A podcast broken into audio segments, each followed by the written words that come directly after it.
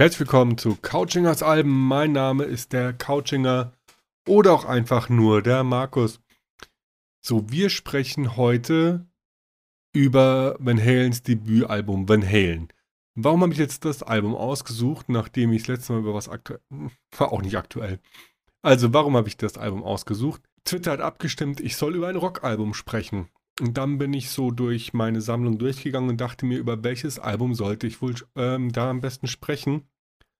Und ich habe mich für das Album entschieden, was als eines der ersten in meiner Vinylsammlung gelandet ist und wahrscheinlich auch eins der Alben ist, die ich bis heute am häufigsten gehört habe aus meiner Sammlung, weil es einfach schon am längsten da ist.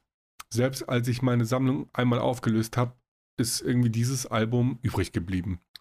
Und ich werde relativ häufig gefragt, also relativ häufig heißt ungefähr dreimal im Jahr, von Leuten, die sich dafür interessieren, sich irgendwie einen Plattenspieler anzuschaffen, was sie dafür brauchen. Aber nie werde ich gefragt, was sind denn so gute Alben, um vielleicht mit dem Vinylhand anzufangen? Und ähm, Van Halens Debütalbum ist eins davon.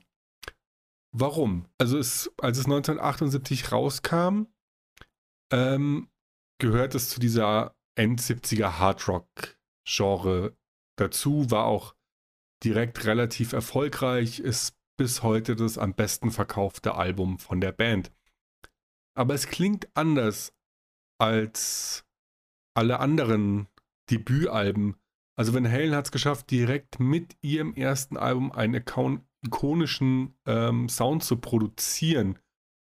Mal abgesehen davon, dass Eddie Van Halen ein großartiger Gitarrist und Alex Van Halen wirklich großartig am Keyboard ist und die beiden sehr coole Komponisten zusammen sind, klingt es auch sehr eigen. Also man erkennt einen Van Halen-Song einfach von Anfang an.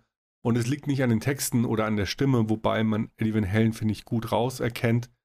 Es liegt daran, dass es nur darum geht, möglichst coole Riffs pro zu produzieren und ähm, die Gitarren so sehr im Vordergrund stehen. Klar, unterstützt von einem guten Schlagzeug und coolen Keyboards. Also es ist eines der wenigen Alben, die ich kenne, auf denen, wenn auch nur kurz, ein reines ähm, Solo drauf ist mit Eruption. Und wie auch oft in dieser Ära, kurz vor den 80ern, sind auch hier in einem, auf einem Hardrock-Album die ähm, Songtexte relativ unwichtig, aber hier sind sie sogar so unwichtig, dass sie noch nicht mal gedruckt wurden. Also es war bei Van Halen bei den ersten beiden Alben Usos, ich weiß nicht, um 1984 sind sie drauf. Also ab dem 5150 Album hat Van Halen angefangen, die Songtexte mit zu veröffentlichen. Vorher waren sie einfach nicht wichtig genug. Und später eigentlich auch nicht. So, aber warum ist dieses Album jetzt irgendwie ganz gut, um mit einer Vinylsammlung anzufangen? Es gibt es einfach so oft. Also ich weiß nicht, ob es heute noch ist, aber früher waren Van Halen-Alben eigentlich bei jedem, bei jeder Person, die Vinyl verkauft hat, ernsthaft mit dabei. Und war für 5 bis 10 Euro immer zu kriegen in einem wirklich passablen Zustand. Und musikalisch macht man nichts falsch mit einem Van Halen-Album. Also ich kenne wenig Leute, die sagen, oh nee, End-70er Hardrock ist so gar nichts für mich.